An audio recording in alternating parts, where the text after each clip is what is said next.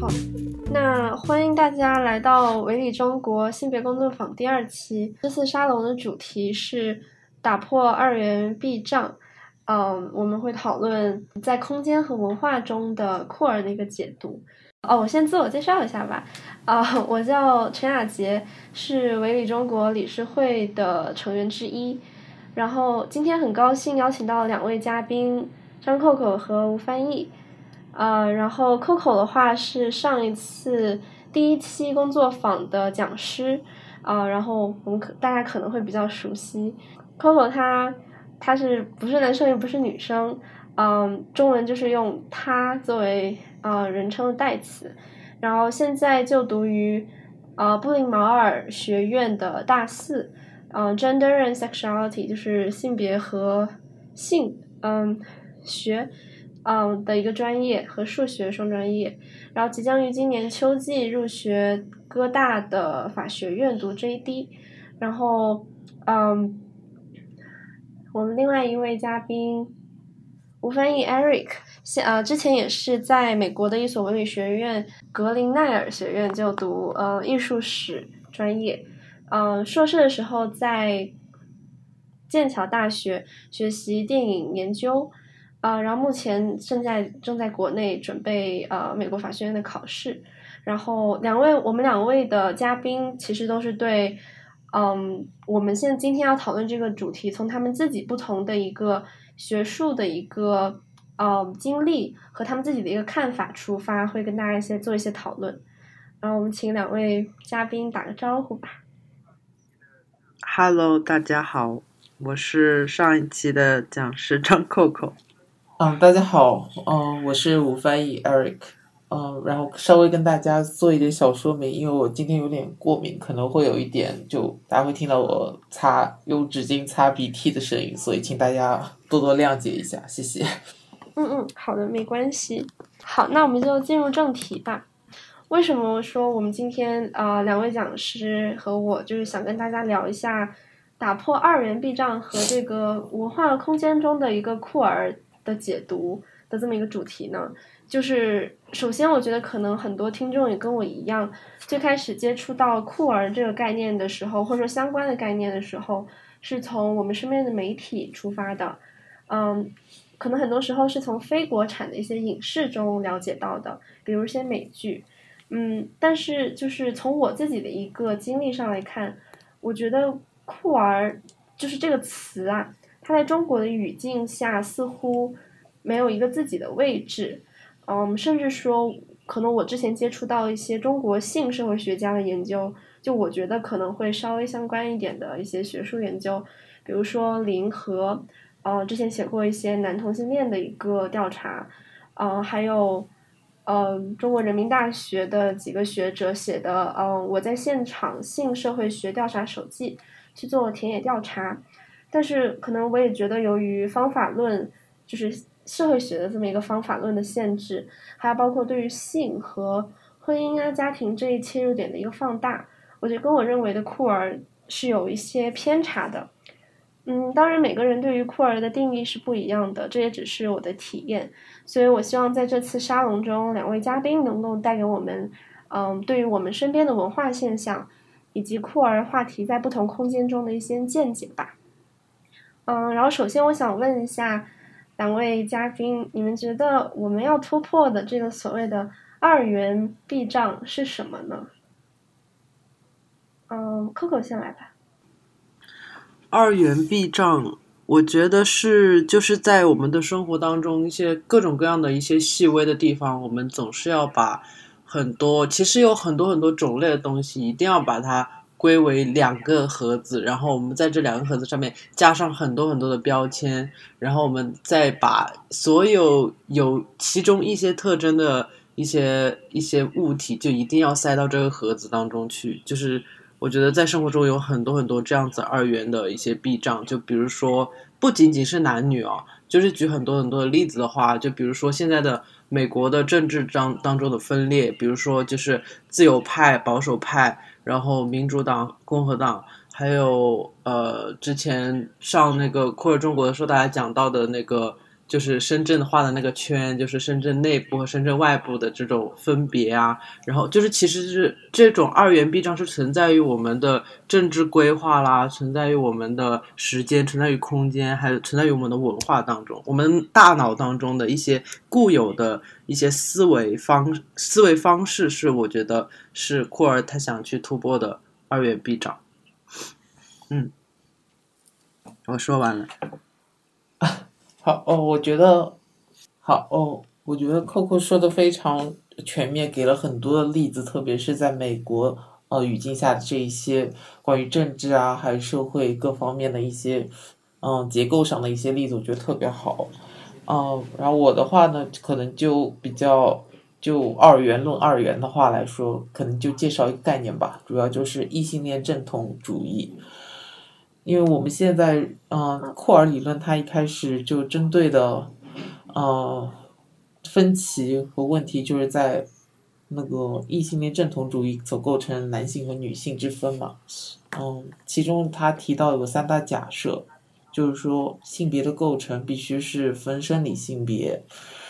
而且它只能分为男女两种。然后他们之间必须成为一种对立的状态，这也就是为什么我们总是会说，比如说男生不能哭，女孩子哭就是可以的，然后一直会强调一种男子气概和女子气质性质的不一样这一类的这种二元分立的概念。然后我觉得它和很多东西其实和 Coco 之前教的那个福柯的权力理论是有千丝万缕的联系的，因为我们看待世界如果全部是用这种二元。分开的方法去看的话，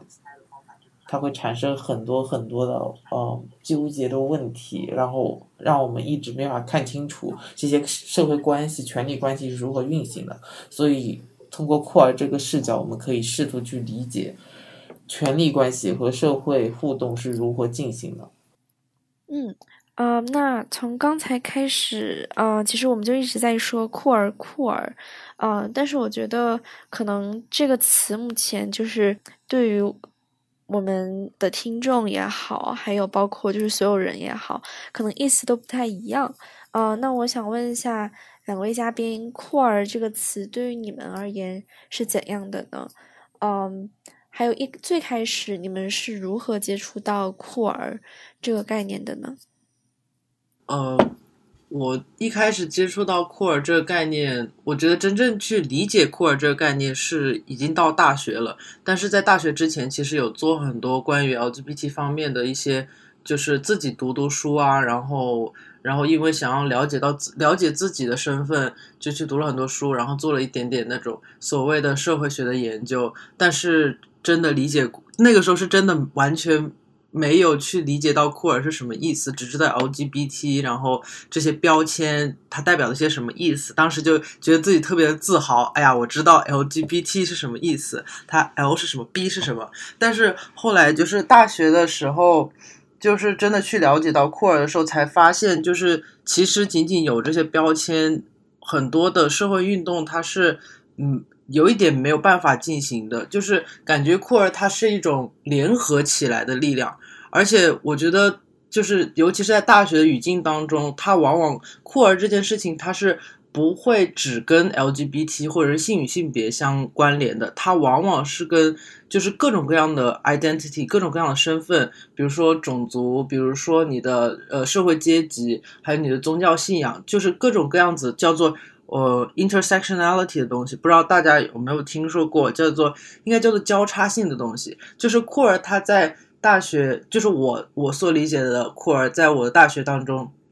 它是一种联合起来各种各样的身份的一种力量，它去能够去打破整个这个社会当中一些权力的结构。他想，他想要去打破，但是具体有没有打破，这是我们一直在去研究的东西。就比如说我们的库尔文学，我们用库尔的方式去看电影，呃，这种这种这种讨论是我们在想这个库尔的方式有没有去打破这个权力结权力结构，它在什么地方打破了这个权力结构？呃，但是我我们在我所理解到的库尔是，他是一个想要去打破这些权力结构的一个 attempt，它是一种企图，它是一种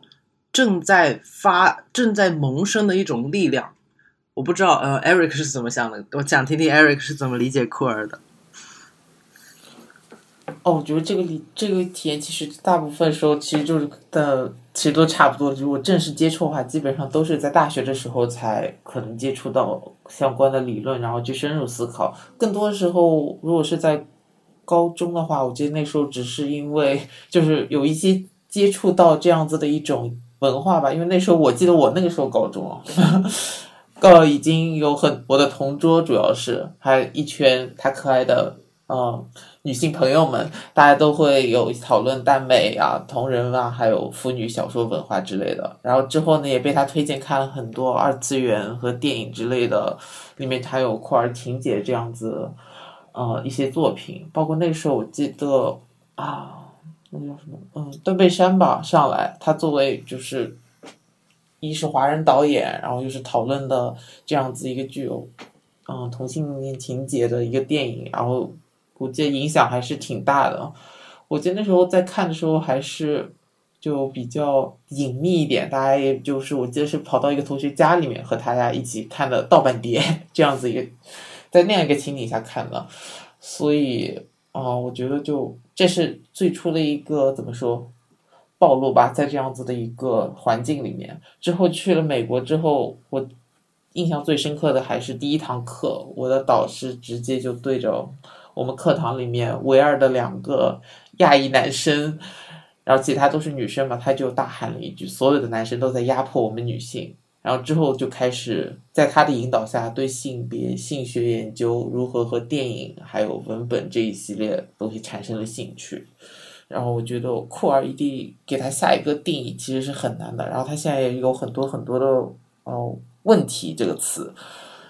其实简单的来说就是还是就是一个大的一个代名词。我觉得用它来取代 LGBTQ plus 是比较好，这是我个人的观点。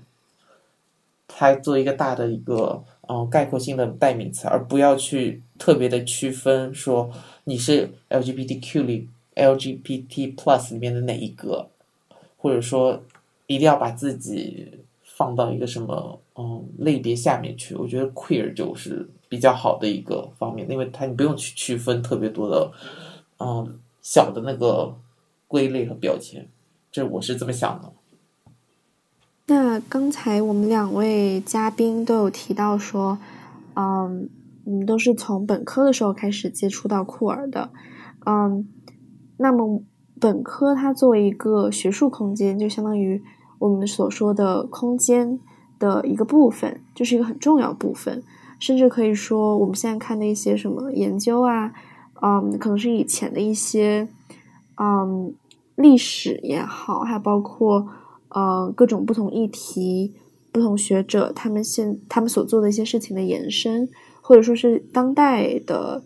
嗯其他一些空间。的延伸在学术空间里面得到了展现，嗯，那么我想问一下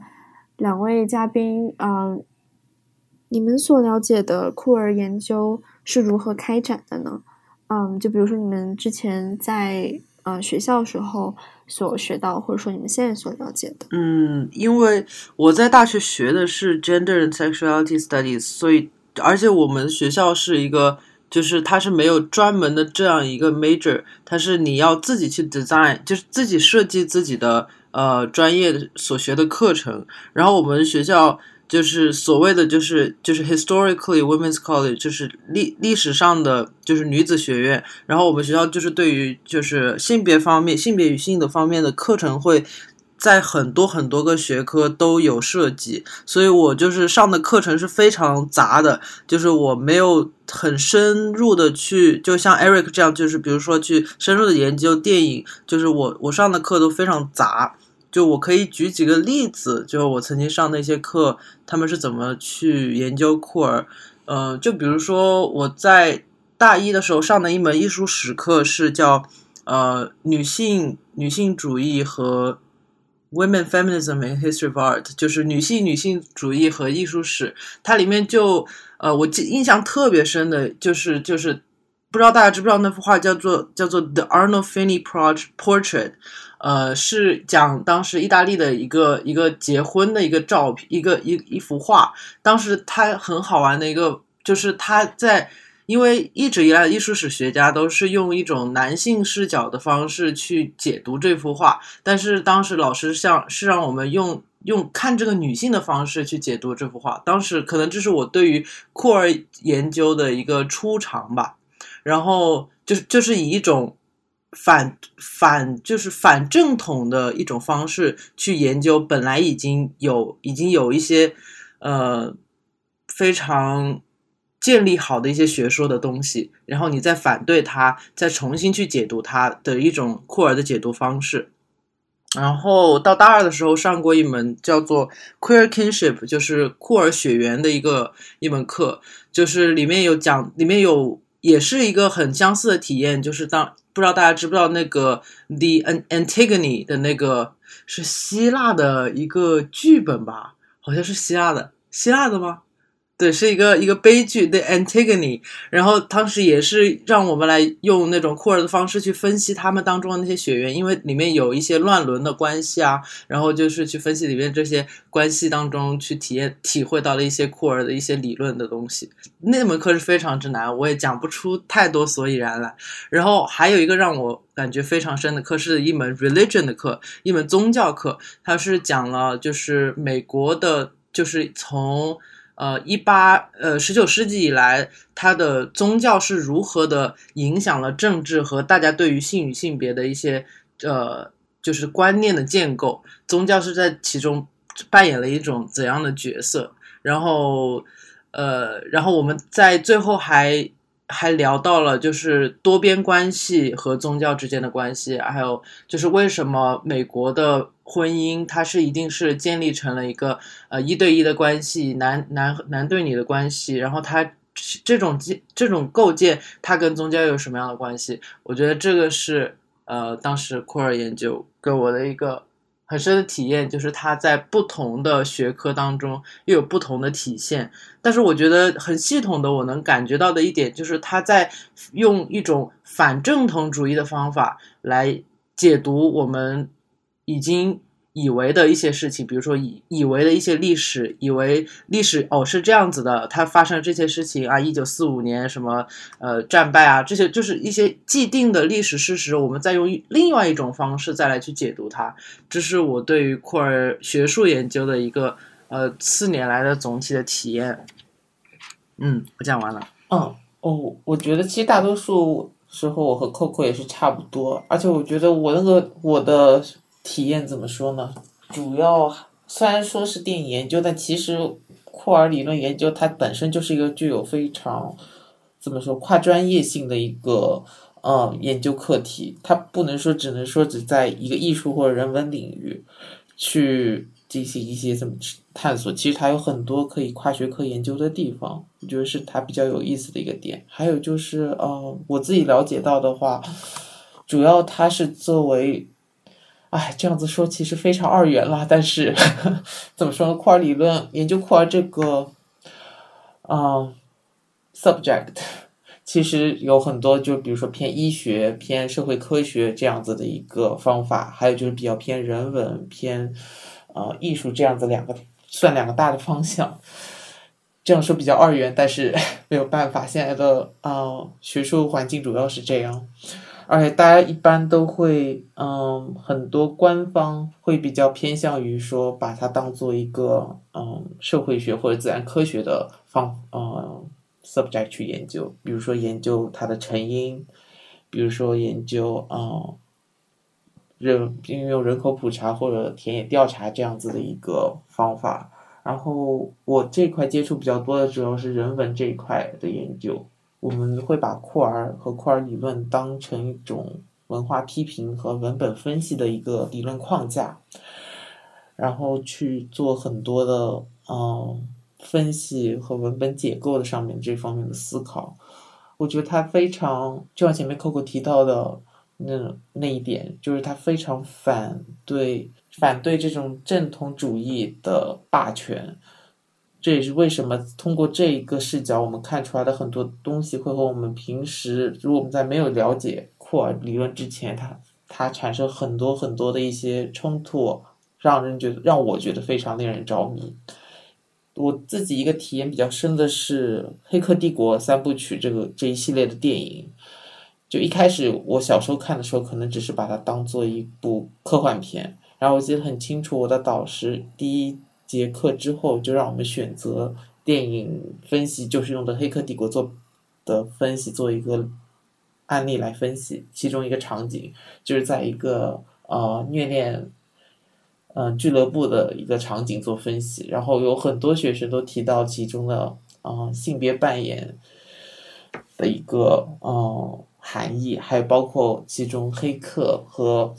嗯。里面的系统控制产生一种对抗的关系，而我只是在那边很，呃，一般的当做一个科幻片的场景来分析，所以那一刻我就意识到，用一个库尔式的方法去看一部你以前熟悉的电影，会产生如此多的解读和如此多样一种多样性，让让我觉得非常有意思。所以我觉得这是学术研究里面算是。我自己的一个热情吧，还有现在可能的问题就是还是比较二元化的一个倾向，就一个算科学，还有一个算人文主义。但是有很多学者还有大学试图用一种跨学科的方式去解决这样子一个现状，这样一些问题。对。那说到现状，嗯，其实我自己接触的很多像这方面的学术研究，嗯，更多是说比较传统的一个。社会学或者以前的一些社会学研究，呃，这方面的了解，嗯，那他可能我我自己认为，他可能还遵循着一个，嗯，所谓自然科学也好，或者说就是非我们所说的库尔研究的这么一个逻辑也好，嗯，的一个方法论。那么就比如说，嗯，可能一个偏向说媒体啊文化。方面的一个社会学家，他做的这个调查，可能就会去说，嗯，我们来数一下周末黄金时段，呃，这个电视上的节目出现的 LGBT 群体，嗯，的人数有多少，或者出现的时长有多少。所以这个目前可能就是，嗯，所谓说我们说西方的目前主要的研究方法。嗯，但是像对比在国内的话，就其实我不太清楚说，嗯，国内的嗯库尔研究是如何进行的。不过可能说从性社会学的角度的话，嗯，我自己觉得可能由于对于性的一个耻辱感，嗯，就这个可能还挺在很多社会都挺常见的，嗯。但同时，可能在包括说社会里，肯定也是还有包括学术的学术空间里面，嗯，在这方面议题就是一直以来的缺失，就缺少的研究，嗯，或者说它作为一个并没有太多关注研究方向，甚至说是有点敏感的一个研究方向，是否导致了它的研究的这么一个缺失？嗯。或者说，有没有导致一些其他方面的一些影响呢？嗯，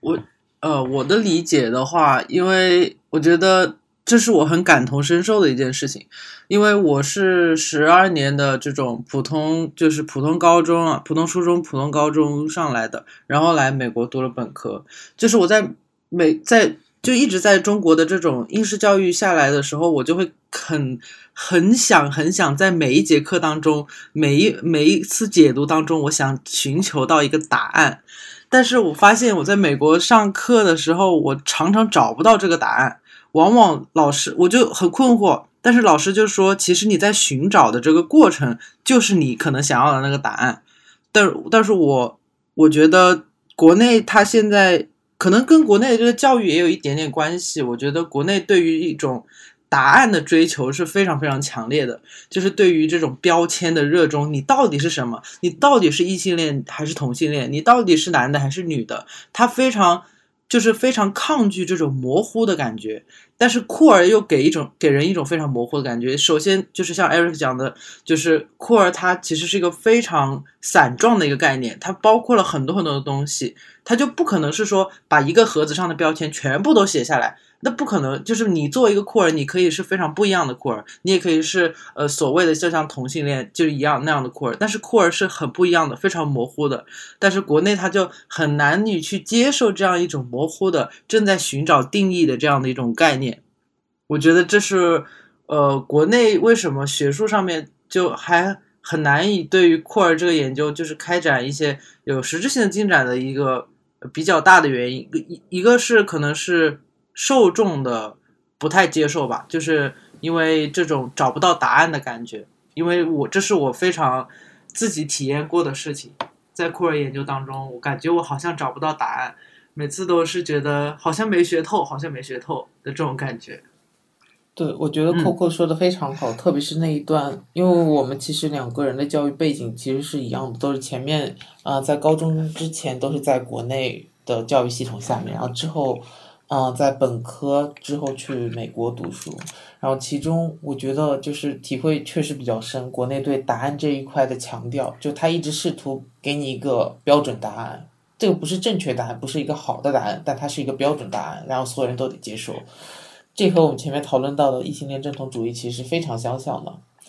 嗯，另一方面，我这里找了一份资料，它是。呃，学者陈秀元梳理了1986年到2006年这二十一年之间，就是中国大陆关于啊同性恋研究发表的各类学术论文的一个统计，一共有一百七十八篇，其中社会学、心理学、医学一共占了百分之七十左右，然后哲学、传播学和教育学只占到了百分之六左右，也就是说，整个呃学术的倾向性的偏向是非常呃。这个不不平衡性是非常严重的，自然科学和社会科学的研究数目是人文学科的六倍多。嗯，另一方面，我就觉得这个样子主要这体现了一种就是怎么说科学至上主义吧，还有一个人文主义的一个衰退。另第二方面，我觉得是就是作为以研究者本身他的一个性别认同，也会对他的学术研究产生一个。影响甚至被压抑。我想到的是，就是两个例子，一个是国内的崔子恩教授，他是北京电影学院的一个教授，然后后来在公开了自己的取向之后，他的研究成果还有论文就被自己的学校不认可，然后后来是离开了这所学院，后来去美国发展。另外一个我想到的是，就是前一阵子在纽约大学，呃的一个库尔教授，他。被指控性骚扰一个男性研究生，然后两个人都是酷儿，他们各自的性向又让整个就引爆整个的社会舆论对于性骚扰的一个界定嘛，包括现在国内也正在进行的，我全世界范围内都在进行的那种入 Me Too 的这样一个活动，就让我想到，其实你一个学术研究范围内个体的性别认同也会产生。影响，而且系统或者说整个一个大的环境总是在压抑这一些作为社群内部的人发生的这样一个可能。嗯，对，就是我觉得就是怎么说，我们必须，我们块理论不是让你找到一个很简单直接的答案，它是让你去嗯寻找一个个提出一个个有意思的问题。如果我们执着于一个很简单的答案，哦，这个是怎性向是怎么产生的？哦，这个是啊，我为什么会这样子？其实我觉得不是一个执着于那些答案，说啊，你就是这样子，我是天生这样子的，还是后天构成这样子的，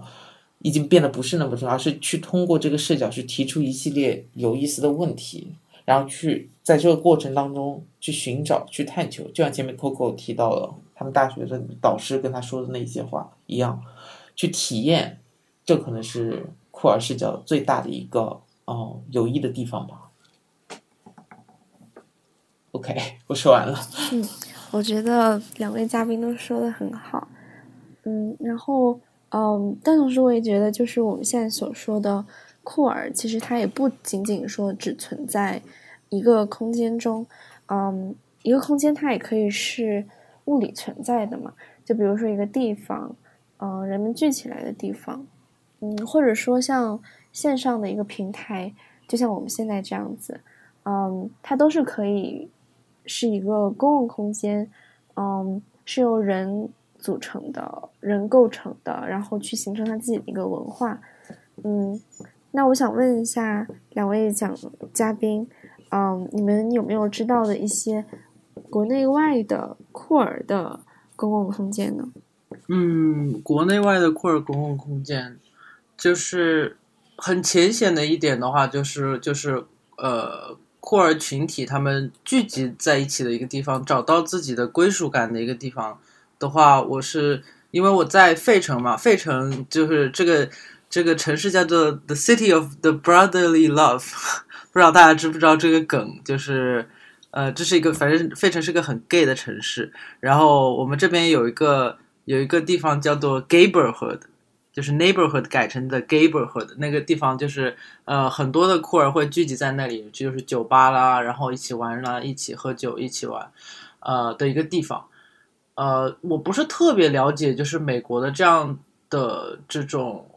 嗯，就是酷儿聚集的群体。呃，聚集聚集的一个空间，因为我一直听，就是我们学校的酷儿群体一直在说，就是费城的这个 gayborhood，呃，就是变得越来越白了，就是没有那么多种族和那个宗教啦，各种方向的各种方面的多样性，它变得越来越中产了，就是越来越 middle class，就是他们那边卖的酒啊，各种东西，其实都对于就是呃社会阶，就是处在社会底层的一些酷儿，他们是非常没有不 accessible 的。就是嗯，就是很多人是买不起，就是在那里，呃，买不起那里的酒，或者是买不起在那里呃玩的这样子一个资格的，所以就是大家一直在批判这样子一个库尔空空间，呃，有点扯远。但是哦，我还知道，就是美国有在八十年代开始的，就是那个 ballroom culture，就是呃，是主要是那个黑人的一个文化，黑人的库尔。他们自己创造出来的一个独特的文化，他们很多的呃比较就是女性化的一些呃男同性恋，他们会就是穿上一些非常非常呃浮夸的一些女性，就是那种 drag queen 的一些衣服，然后大家去参加一些选美的比赛，就是完全是在呃黑人自己的。一个呃圈子内，就黑酷儿酷儿黑人的圈子内，呃的一个酷儿公共空间，他们往往会在那种呃在那种大舞厅里面啊，或者是他们自己的黑人的酒吧里面去举办这样子一些活动，这也是酷儿自己的一个公共空间。然后，因为我的毕业毕业论文写的是关于那个酷儿日本相关的内容，然后我是因为我看日本的综艺看的很多，就比如说看那个。呃，给自由搞了有福卡西，不知道大家有不知道？呃，就是那个叫做月曜夜未央，哔哩哔哩的翻译是月曜夜未央。然后这个里面是有一个叫 Masco 的一个主持人，这个主持人他是一个呃，他自己觉得自己是 One，然后我当时就对这个 One 非常感兴趣，就是。呃，为什么这些人他能够如此就是自信的说出自己的一些 identity 啊，自己的身份？然后我就去查，然后越查就发现了，就是日本有一个叫做新宿二丁目的地方，这个地方有好多好多的小酒吧，而且这些小酒吧全是 gay 吧。然后大家会在那个这种呃这样的一个日本的自己的酷儿空间当中，就是发展出来一种自己的语言，叫做 Onenkotoba。不知道大家知不知道，叫做就是一种国内自己的一种说话的方式，因为大家知道日语当中是就是分了男性用语和女性用语，还有男性语气和女性语气的。但是这种国内的这种呃说话的方式又完全它是融合了两种呃的精华，可以说是精华，它是创造出一种自己一种说话方式。虽然它还是偏女性化一点的，但是你一听你就知道，哦，这是新宿二丁目。出来的人啊，这是受过新宿二丁目熏陶的人，或者是他就哦，他就是那边的阿基诺西多，就是呃同就是属于 gay 圈、属于酷儿圈的人。所以我可能之后我还会聊到，就是这种公共空间它创造出来的一种呃自己的文化，就是我对这个非常感兴趣，然后毕业论文也写这个，嗯，我大概了解到的是这些。好的，谢谢 Coco，我觉得 Coco 讲的。嗯，那些例子都非常好，特别是费城那一段，我就让我想到那部电影，就《费城故事》嘛，很经典。然后是汤姆汉克斯主演的，很多电影也会不断的嗯做一些引用和参考那部片子所描述这样子一个嗯环境，特别是对于那个公共环境下还有艾滋呃艾滋情况的一些描述和描绘。特特别就有有很多其他电影会把它当做一个像引用，然后再次呃延展它的一个意思，所以我觉得这是一个很有意思的地方。嗯，另外我我就举一些国内的例子为主吧。嗯，我觉得福柯的这一句话说的很很好，高度的概括了权力是如果通过空间来运作的。他说。权力的运作是通过在空间下的规范、监视和控制得以实现的。所以我大概的就整理了一下三类的空间吧。第一类就是大家熟知的消费的空间。然后我觉得这里有一个非常重要的时间点，就是改革开放。这里现在在消费的空间里面，我们大多数能看到都是寻欢作乐的身体。嗯，它也是。城市一代就是我们不断的在推进城市化嘛，那个从上世纪八九十年代开始不断深化的一个城市化的过程，是城市酷儿群体探索他们性别身份的一个重要空间。嗯，我觉得现在比较有意思的话，像消费的空间里面，像健身房，现在我觉得算是怎么说？我现在觉得它算是一个在身体管理啊。外壳下其实是一个发泄性欲的一个工厂。我自己的体验就是去健身房的时候，你有没有觉得其实大家不是不是一个下班的过程，是重新再上班的一个过程，就是在工作早上九点到下午五点积累的一系列的啊欲望，在一个新的工厂里面去消费一下，所以我觉得这是一个挺有意思的。感觉，因为那些机器、那些器械本身像一个工厂里面运作的东西，而现在驱动它的是人体，所以我觉得这我们付钱去占用一个空间，然后去做一系列的运动来消费自己，我觉得这是一个挺有意思的概念。哦，还有就是像电视节目，电视节目这一块又会牵涉到一个比较大的一个范畴，就是像。商品化的一个过程，把人物商品化，我觉得这一块国内做的比较，哦，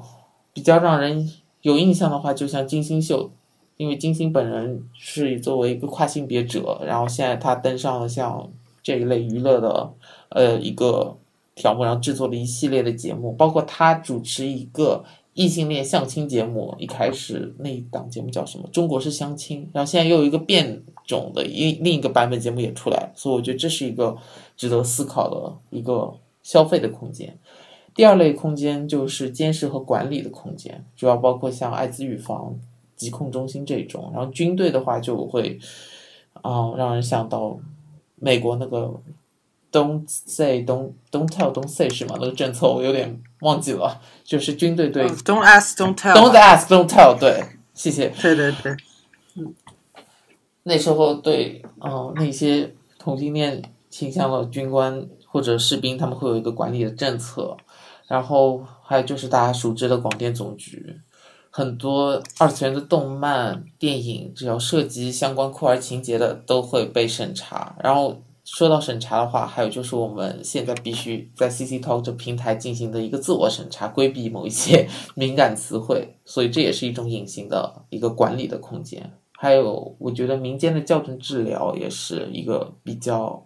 需要得到关注的一个问题，因为说现在嗯已经去罪化，已经没有进入精神病管理条例了，但其实这一类的。哦，活动还是有很广泛的基础，大家总是希望能够校正这样一个取向。关于这个议题的话，大家可以看一下最近那部电影，就是《被抹去的男孩》，这是一个美国就是通过基督教改性别的这样一呃改取向的一个电影，大家感兴趣的话可以去了解一下。还有，我觉得第三类空间就是算一个斡旋的空间，我们如何通过酷儿的这个视角去和。主流的这个霸权话语去讨论，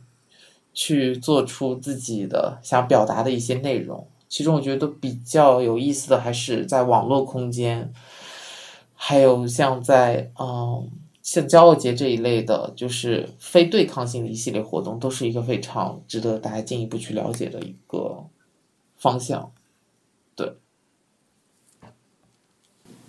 嗯，是的，我们现在所说的酷儿公共空间，它肯定是有不同的形式，嗯，由不同的人组成的嘛。嗯，就像一个地方，它在那里，我们可能看得到它，知道它在，嗯，可以去感受它的一个气氛，或者说我们可以去那边结交一些人，但它可能还有一个，呃，我们摸不到的一个所谓的文化氛围在那里。嗯，那我想问一下，这些所谓的嗯文化氛围在库尔空间中，库尔公共空间中是如何被建立起来的呢？是否是会被它特定的一个文化地理的背景所影响？嗯，我觉得，因为我还是想，我还是讲我毕业论文写的这个新宿二丁目的话。呃，我写到的就是它，它形成的一种独特的这种男性变得有一点点女性化气质的这种感觉，这种这种非常独特的自己的语言啊，自己的这种呃，甚至是说姿势啊，就是讲话的方式，还有就是怎么动手啊，怎么去给别人呃，给别人很，因为很多这样子的欧内，他们是就是酒吧里的服务员，然后。呃，他们是怎么去给客人就是招待啊？这种东西，他们其实都形成了一种非常独特的文化，就是大家一看就知道，哦，这是新宿二丁目的人。呃，我觉得就是当我在毕业论文里面写到的是有两种，有两种形成的方式。呃，这也是我自己的观点，是我自己看了一些视频，我自己总结出来的两种形成的方式。一种方式呢是，就是很多自己还在探索自己性向的一些。主要是男孩子，他们去到新宿二丁目当中去，他们就被这样子一种文化氛围所感染了，然后自己自己就很自然而然的去所谓的染上了这样一种文化氛围。然后第二种是，其实是很多那个酒吧的主，就是呃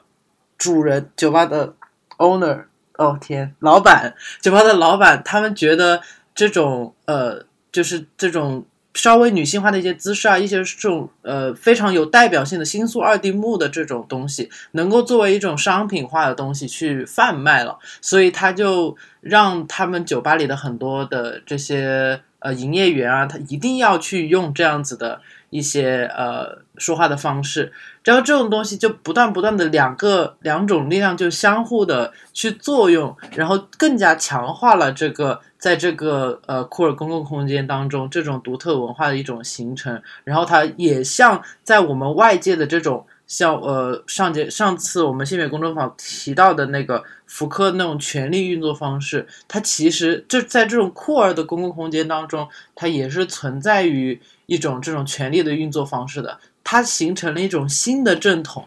呃，我觉得这可聊深了的话就聊的有点太深，但是我觉得就是。大家也可以去思考一下，这种在即使是我们觉得是在库尔的公共空间当中，它还是存在于一些权力的结构，它可能还会有新的库尔，它要去打破这个原有的权力结构的，好像有一点点扯远了。但是这个是我对它独特文化的一种理解。嗯，对，我觉得 Coco 前面提到这一点，最后那一段其实非常关键的一点。嗯，特别是就是库尔社群内部，其实也会产生一种异性恋正统主义。比如说，呃，在公共空间里面，嗯，其实还是以主以男性同性恋的这样子一个群体为主。不论是文化报道、媒体，还是在酒吧，还有各方面，你可以看到对，呃，社群内部其他。其他小标签下的那一类人群其实是比较边缘化的，包括像跨性别者，他们被看见的这样一个呃可能性还是比较低，所以我觉得这一块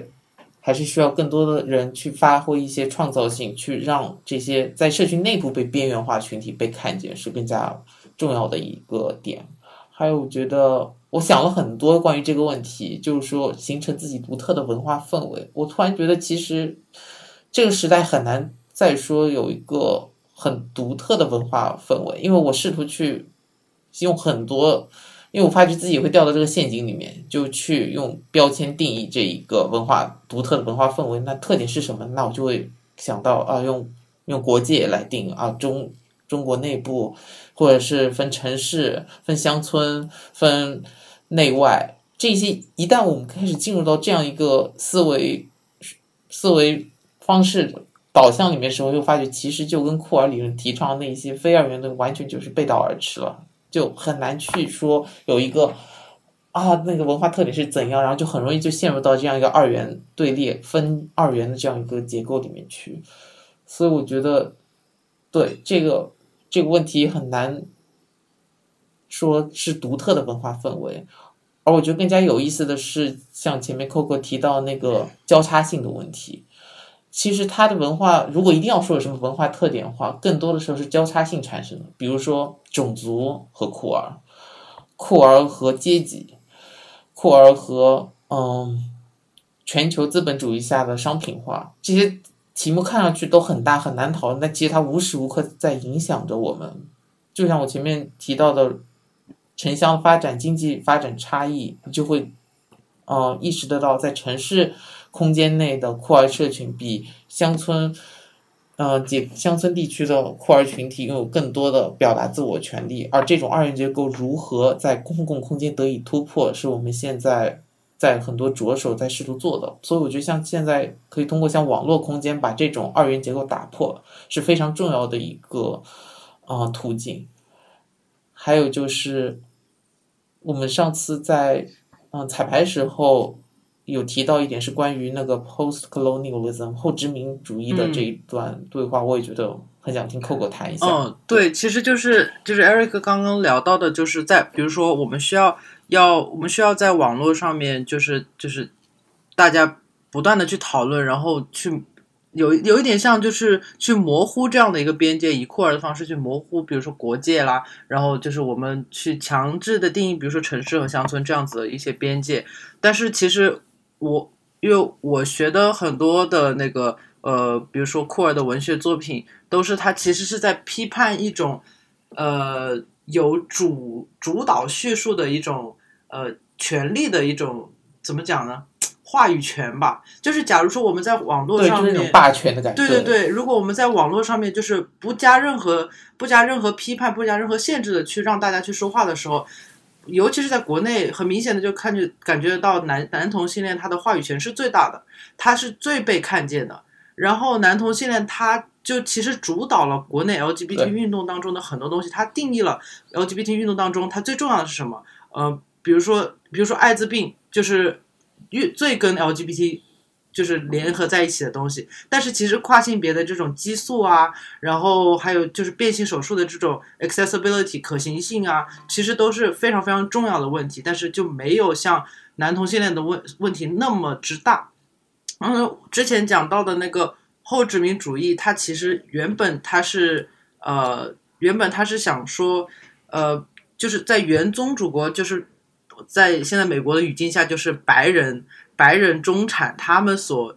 主导的一些语境当中，就比如说黑人啦，然后原住民，然后还有一些比如说 Mexican，然后他们他们自己的文化有一些什么样的独特的东西，他们不想要被白人来所定义，因为之前的殖民主义它就是。白人他是来掠夺你的文化，他来改写你的文化，他把自己的文化强加在你的身上。但是这个在后殖民主义的时候，就这些人，他们想通过自己的文学，他们想通过自己的电影去主张自己的文化是什么样子的。他们其实有一点想说是在建立一种边界，就是我想跟你划清一点点界限，因为我其实是有我的独特性的，而且呃，我我也是就是有自己的自主权的。我觉得它是一种反抗主导叙述的一种方式，这也是库尔他是在反抗一种 norm，反抗一种正统主义的方式。因为白人他其实，在种族方面，他是在这个世界上是最 privileged 的一个种族，然后他在历史当中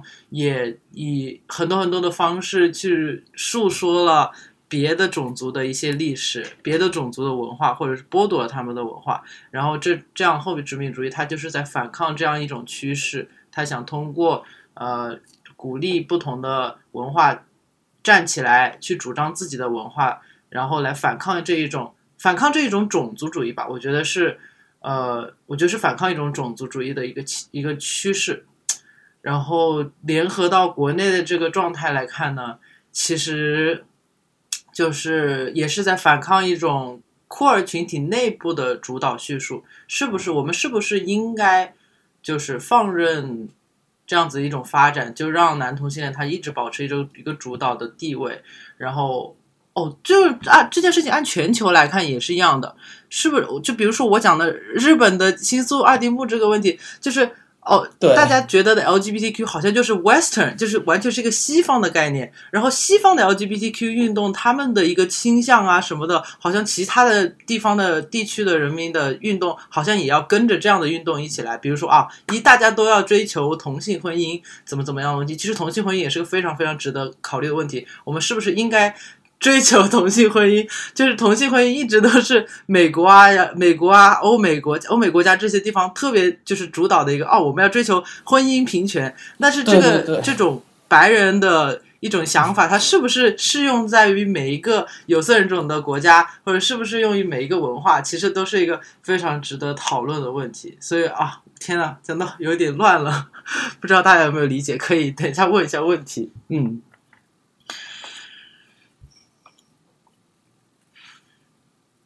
对，我就很快的加一句话，就我们前面讨论那些很多的呃公共空间，其实还是由西方主导的。像我们前面提到，哪怕斡旋的空间里面，像艺术节、骄傲节、电影，其实还是以一个西方制作、西方主导为主。甚至像上海骄傲节，其实大部分是由外国人发起的一个这样子的一个活动，而不是说考虑到嗯国内的一些就国内人建立的一个为国内表达所建立的一个平台，对。对对对，对。好，是的，我们现在所说的，嗯，你的身份认同，或者说你的身份认同的一个交叉性，在全球呃全球化的一个趋势下，会变得更加复杂。嗯，然后我来总结一下刚才我们聊到一些地方吧。首先，我们从大家可能比较了解的，嗯，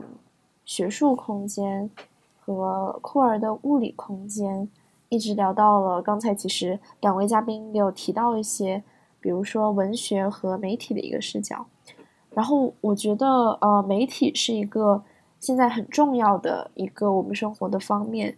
嗯，可能由于说科技的一个发展，或者说科技带来的一个全球化的一个加速。我们现在所看的一个媒介，啊，其实也构成一个重要的线上空间吧。然后我想问一下两位嘉宾，有没有看过一些你们认为算是酷儿题材，或者说可以以酷儿的视角去解读的一些影视作品呢？比如说，它可能打破了我们所说的这个二元对照的一些影视作品。我想到的可能不是挑战二元的，是是挑战一些正统主义的。一些影视作品，然后我关注日剧比较多，然后最近出来的这个就是呃不是最近出来的，好久好久以前那个大火的剧就是那个逃避可耻但有用，我就觉得它是一个它其实是一个很非常非常微妙的一个女性主义题材的电视剧，然后它其实是在里面很很明显的讨论到了结婚的意义，就是因为那个 Miku 里那个女主角她其实她其实本来是要跟这个。这个男主角是要建立一个契约婚姻的，我觉得这个契约婚姻就很好的，就是去，就是为婚姻这件事情提供了一种 alternative，就是另外一种选择，另外一种去思考结婚的一种方式。我觉得这个就其实是可以被赋予很多库尔解读的。然后还有关于婚姻，我不知道为什么我总是这么关关注，就是跟婚姻有关的日剧，就是还有一个就是。很很火的叫《昼颜》，然后《昼颜》它是一个部讲婚姻出轨的剧，它里面也是通过这两个出轨的呃女性，她们两个之间的对话来讨论了婚姻之间的婚姻的意义，然后你去维持婚姻有什么样子的呃有什么样的好处，有什么不好的地方，他们去在以一种非常呃批判性的角度来看待婚姻，我觉得日本人总是拍出一些。特别有意思的剧哦。还有另外一个讲婚姻的，就是叫呃约会恋爱究竟是什么？这两个人都是非常非常不符合。呃，两个男女主角都是不符合一些社会的要求的人，就是女主角她非常的呆板，然后只喜欢学习，然后男主角是一个就是啃老族，就两个人都不符合就是正统里面关于对于一个好公民的一个一个 image 一个样子，但是他们在自己的人生当中去思考自己的呃这个婚姻对他们来说是什么样的意义，他们是不是有必要去追求婚姻这个东西？我觉得就是。呃，可能日本就是因为现在这个少子化的原因，他们就是对于婚姻有一些非常不一样的见解。我觉得是可以被赋予很多酷儿解读的。嗯，对，我觉得酷酷女子生活，对对对，我看到那个评论区里面，女子生活是的。嗯，对，我觉得你说啊，好，嗯，我觉得就是大家其实不妨。嗯，不要把自己限定在就看题材的时候，一定要说他描述了一对啊酷儿情节或者带有酷儿，嗯，带有酷儿伙伴关系这样子的电影才能算作是酷儿电影。比如像去年的《请以你的名字呼唤我》之类的，里面很多人把它解读成说这是一部同志电影，但我个人觉得它只是一部关于欲望的特写描述的这样一部片片子，你很难说。一定要把它归类成啊，这是一部同志电影这样子，就很多像我们平时没有意识到，或者说没有觉得它是一部讲酷儿片子的，呃，影视题材的这样一些作品，也是可以用酷儿角度去理解它的。嗯，我觉得我我想到例子就是希望可能很多啊同学会看过《东京参种》这部片子，所以我就觉得可以把这部片子当做一个酷儿解读的一个文本。嗯，不知道，嗯，先介绍一下它大概的一个设定和框架吧。就是在这部作品里面，东京市呢是一股就是以捕食，它是被一股捕食人类的那种餐种势力笼罩，所以他们，嗯，就开始这部作品就描绘了一场人类和餐种之间旷日持久的斗争。嗯，人类金木研男性被餐种神代力士。女性姿态盯上，然后在一次约会的过程中，他遭到力士的袭击，然后侥幸的生还。在医院的抢救过程当中呢，他在不知情的情况下被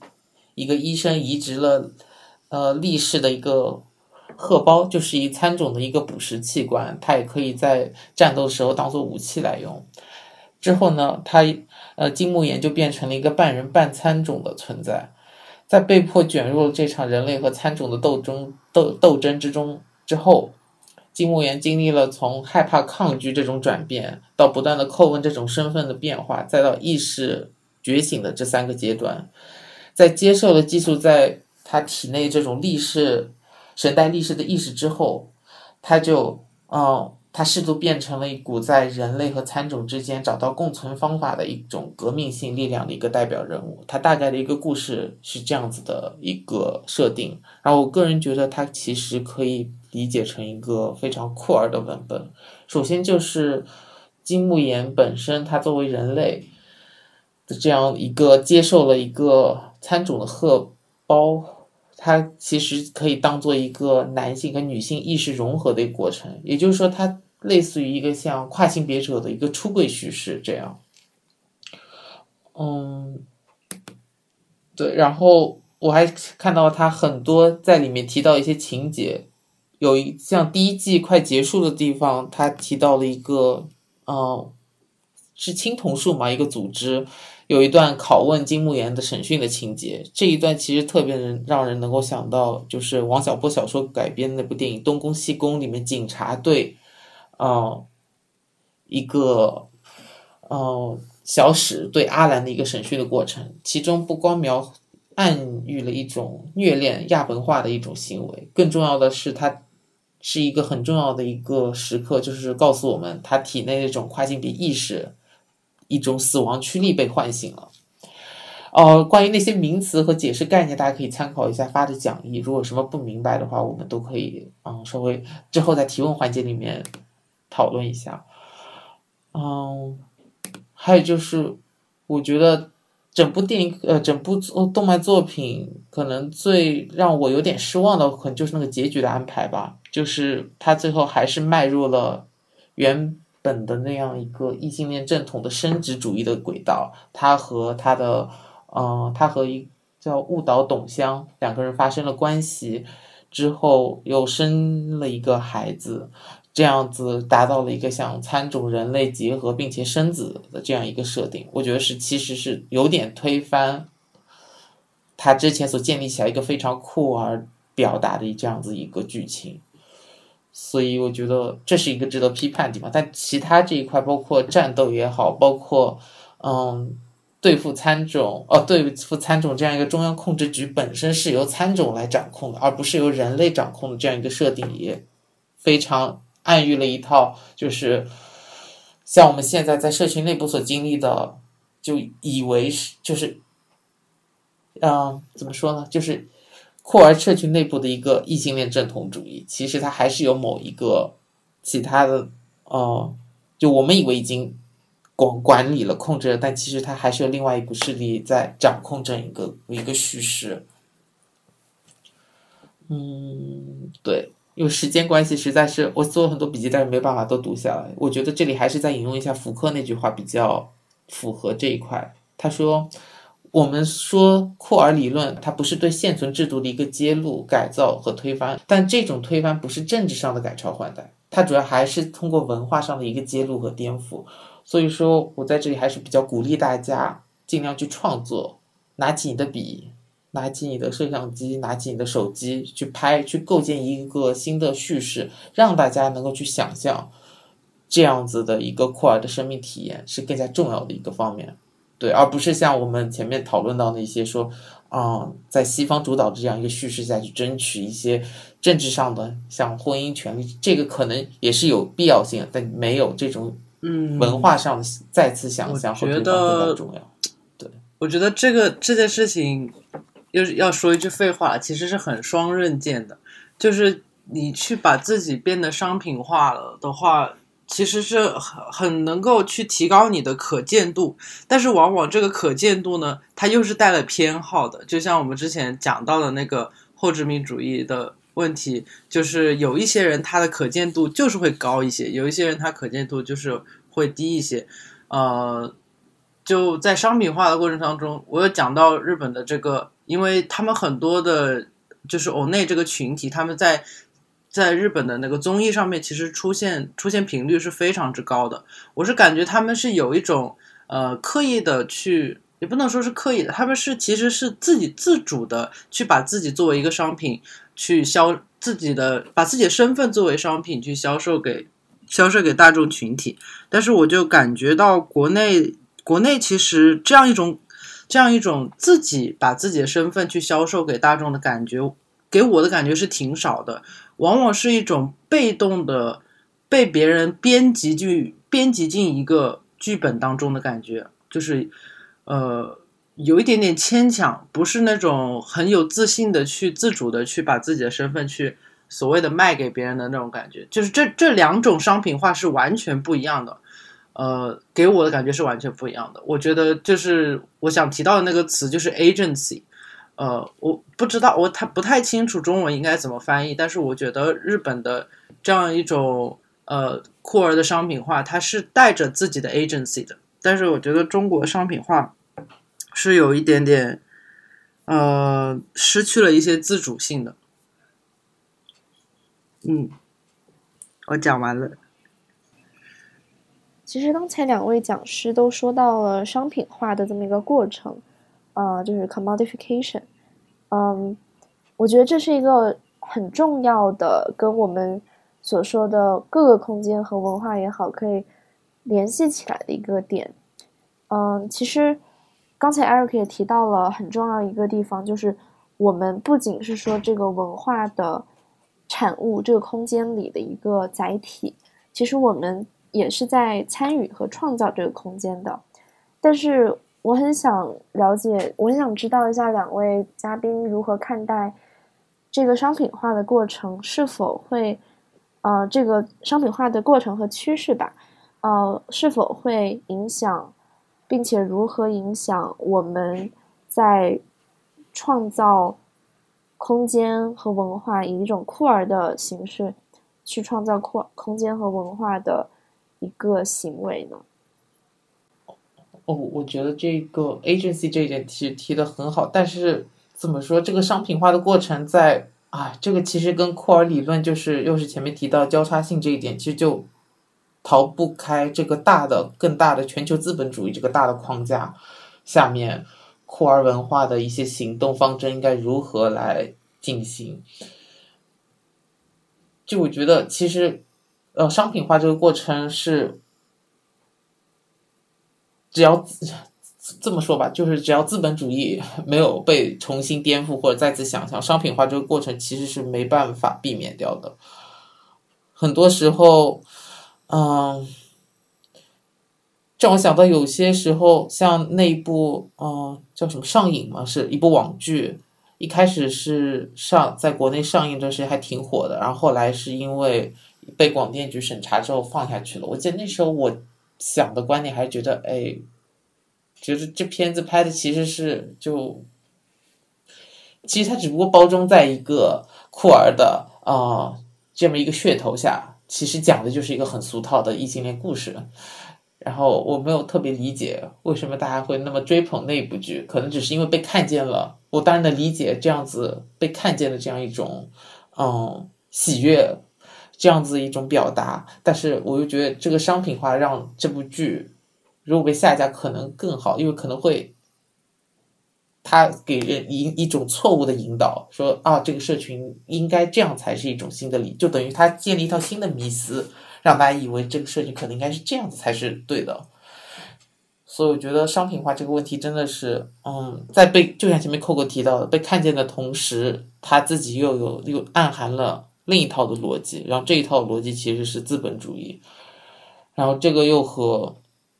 这个又和我们前面提到像阶级啊这些种族又会产生一套新的话语上的沟通。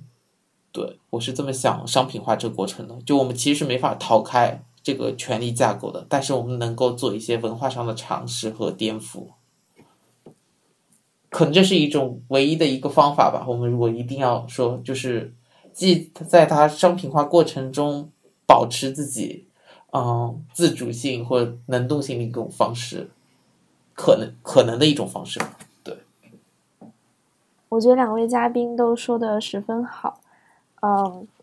那时间其实也差不多了，真的十分感谢，呃，我们两位嘉宾今天到场，跟我们一起来聊一下这个二元壁障和酷儿的空间和文化。啊，那么我先来总结一下我们今天聊的一些呃角度吧。嗯，其实我们一直在说不同的一个空间，比如说从学术、物理的空间，到了后面呃文学和主要是一些媒体的，也也算是构成一个现在我们生活中的空间。但实际上，我们并不是说酷儿如何在这些空间中得以展现、得以体现，更多是。通过理解，呃，库尔理论，或者说通过理解，呃，我们已经被，已经我们看待看上去已经被常态化的一些现象和一些体系，嗯，通过去以库尔的一个角度去再重新的看待和解析他们，可能我们会以不同的一个角度再去看待我们身边的空间和文化。从而可能会让我们的行为也能更加的，嗯，informed，更加的，嗯，知道我们正在对周围的环境、周围空间也好、文化也好，产生怎样的影响？呃，我觉得这个不仅是说我们关心说酷儿，嗯，是什么的人们，嗯，需要去关注的，可能它也是会。在我们的社会生活中，会产生更对更多人都会产生影响的一件事情，啊，对，所以那最后时间也差不多了，嗯，那再次感谢我们两位嘉宾，然后今天这一期沙龙就到这里结束了，谢谢大家。